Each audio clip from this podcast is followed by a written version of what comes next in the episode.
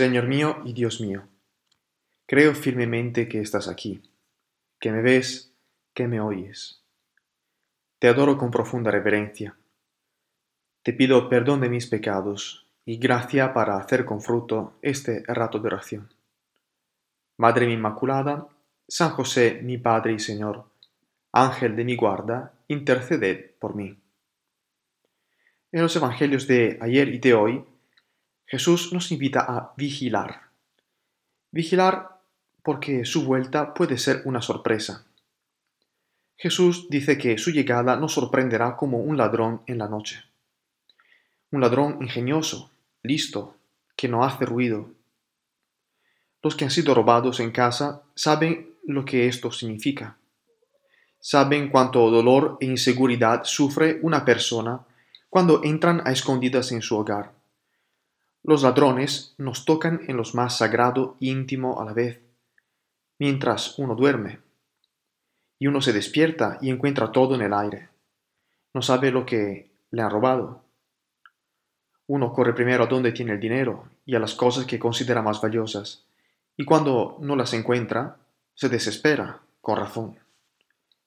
Pero luego piensa de inmediato, menos mal que no han dañado a nadie de lo que estábamos durmiendo sigo teniendo mi vida. Luego siguen otros sentimientos, el deseo de agarrar al ladrón, de recuperar lo que me robaron.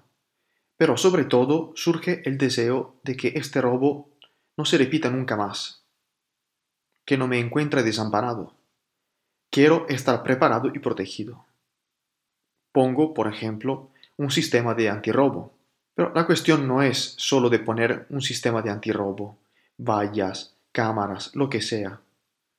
Es cuestión de estar preparado, de saber vigilar bien, de saber esperar bien. Si tengo que proteger un tesoro, tengo que estar preparado a todo. Vigilar y esperar. Estos son los verbos que hoy, con tu ayuda, Señor, queremos meditar en tus palabras. Vigilar es el verbo del centinela, del guardia, que vigila y protege el tesoro de una ciudad. Protege con su vida lo más importante de la comunidad. Lo que hace un centinela no es simplemente estar de pie intentar no dormirse. Vigilar es saber mirar, es echar una mirada atenta y curiosa a la realidad a nuestro alrededor. Vigilar es saber que me ha sido confiada la realidad, una realidad que es preciosa y que quizá todavía no conozco enteramente realidad que, si no miro bien, puedo poner en peligro si estoy despistado. El centinela se entera de lo precioso que es lo que está guardando mientras espera paciente y fielmente la hora de que termine su turno, mientras espera el amanecer de un nuevo día. Hay maneras de esperar. Cuando esperas a una persona querida, bien sabes cuánto deseas el momento de su llegada, cuánto puede ser dura la espera, Esperar al Señor requiere una actitud parecida, me parece. Mientras espero, Señor, ¿qué preguntas me hago? Me pregunto, ¿cuántas horas faltan al amanecer? Porque no puedo más de esperar y de tener que portarme bien. O bien, me pregunto, ¿qué me has confiado? ¿Dónde lo escondiste? ¿Y por qué pediste a mí de protegerlo y no a otra persona? Llega cuanto antes. Conocemos las palabras de Jesús en los cuatro evangelios. Jesús nos escoge, confía en nosotros, en mí y en ti, para que guardamos el mundo y nos proporciona regalos a medida de esta tarea sobrenatural. Por eso el Señor nos regala, si lo queremos, su misma vida, es decir, la vida de la gracia. Aceptar este regalo es más de recibir un juguete recibimos el amor de Dios en nuestras almas porque Dios nos ha creado con esta capacidad. Y al recibir este regalo, en los sacramentos, por ejemplo, llevamos nuestra existencia a su máxima dignidad. Tú te vuelves en el tesoro de Dios en la tierra. Tú eres el tesoro de Dios. Eres la criatura más importante a los ojos de Dios cuando tienes tu alma en gracia. Darse cuenta de esto puede cambiar tu vida. Y no me lo estoy inventando ahora. esta es nuestra fe. Tu alma en gracia es el gran tesoro de Dios. Y Dios nos instituye centinelas para proteger este tesoro en nuestras almas y en las almas de los demás. Piensa en este momento a las infinitas ocasiones que tenemos de preparar y defender nuestras almas para que sea el gran tesoro de Dios. Por ejemplo, preparándonos bien a la Santa Misa, a recibir la Santa Comunión, o acudiendo a la confesión preparándonos bien. Un alma delicada y unida a Dios está siempre preparada para la llegada de Jesús. Es más, la desea, desea esta llegada. En el Evangelio de hoy, Pedro muestra que no ha entendido ni esta parábola de los antirrobos, ni de la historia del tesoro. Entonces Jesús trata de explicarlo de otra manera, diciendo claramente, Ojo que os he hecho administradores del bien más precioso, la gracia. Y este es un regalo bastante grande. Y eso es lo que nos dice a cada uno de nosotros. Una vez que hemos recibido este don, este regalo, nuestra vida no puede ser como antes.